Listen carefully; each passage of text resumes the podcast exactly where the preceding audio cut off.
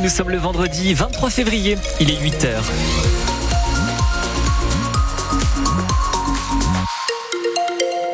Journal présenté par Wassila Guitoun. Oui, Alexis, on retrouve enfin une météo hivernale. Oui, enfin, surtout pour les températures, puisqu'en ce moment, vous comptez 4 degrés seulement pour Baïgori, Tardets et Mendiv, 5 à Méharin et Moléon, Sept à Espelette, Cam, Sar, Bonloc, Urcuit ou encore Oreg.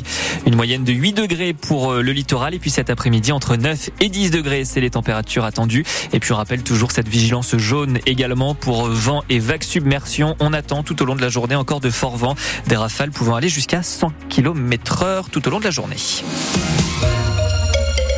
Quand on n'a que l'amour, c'est sur cette chanson de Jacques Brel que la ville de Saint-Jean-de-Luz a rendu hier hommage à Agnès Lassalle, l'enseignante de 52 ans qui avait été tuée à coups de couteau il y a de ça un an dans sa salle de cours au lycée Saint-Thomas d'Aquin. Ses collègues hier, ses élèves, sa famille ont assisté à une cérémonie au Centre culturel Payuco Durer, une cérémonie intime chargée d'émotions, Paul Nicolaïen. Un guitariste et une violoniste qui interprètent un titre de Jacques Brel, une photo d'Agnès Lassalle sur un trépied à côté de la plaque commémorative sur le mur du jardin, le tout devant une quarantaine d'amis, collègues et anciens élèves de la professeure assassinée.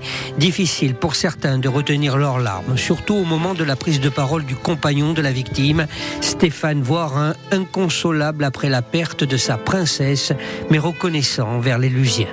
C'est un endroit merveilleux, chaleureux c'est tout à fait euh, caractéristique et ça rend honneur à Agnès. C'est euh, un centre culturel, elle qui était tellement impliquée pour tout ce qui était culture, art. Merci beaucoup.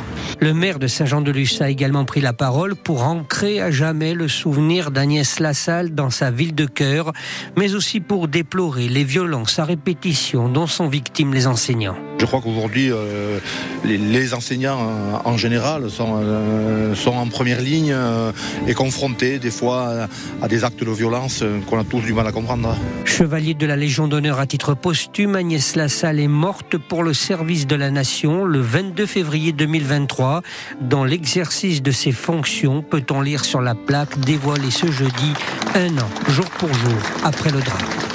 Et désormais, le jardin du centre culturel Pays Duard porte le nom d'Agnès Lassalle. Pour ce qui est de l'enquête, le suspect, un adolescent de 16 ans au moment euh, des faits, est toujours en prison en attendant un éventuel procès. Il y a aussi des expertises qui sont encore en cours euh, pour déterminer s'il souffre de troubles psychiatriques.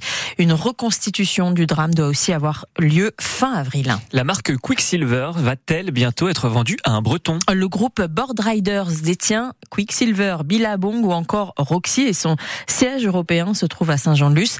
Des négociations sont en cours pour un rachat du groupe avec la société Beaumanoir, un groupe breton basé à Saint-Malo et qui euh, détient notamment les magasins de vêtements Morgan, Cache-Cache ou encore Sarenza. L'ancien directeur général d'Enargia s'explique ce matin. Enargia, c'est cette coopérative qui distribue de l'énergie verte au Pays Basque, qui compte 4000 clients. Euh, son DG, Pachi Bergara, a été écarté de son poste parce qu'il euh, ne travaillait pas au service de l'intérêt coopératif. C'est ce que dit euh, sa hiérarchie, l'accusant même d'avoir donné 10 000 euros à une association alors que Pachi Bergara en était le président. Lui se défend ce matin et il dit que toutes ces accusations sont des mensonges.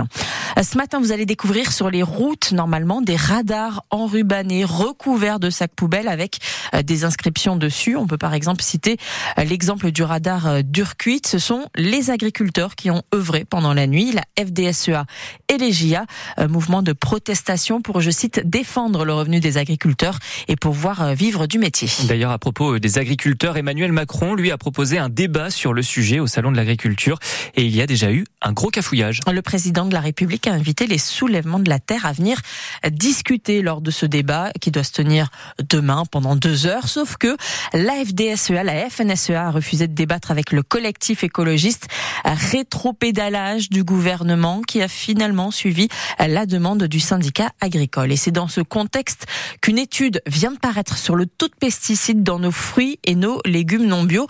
Des traces ont été prélevées dans trois quarts des fruits, la moitié des légumes également.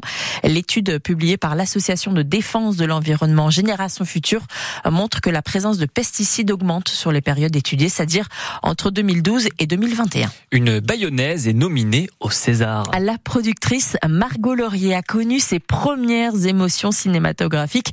Quartier Saint-Esprit au cinéma La Talente et depuis elle a fait du chemin. Elle a déjà eu un César par le passé pour le prix du meilleur court-métrage. C'était en 2021 et rebelote cette année.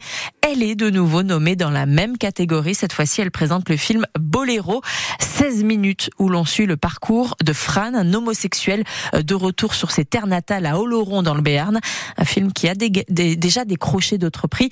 Euh, le César pourrait être donc la consécration, nous dit Margot Laurier. C'est évidemment un prix particulier.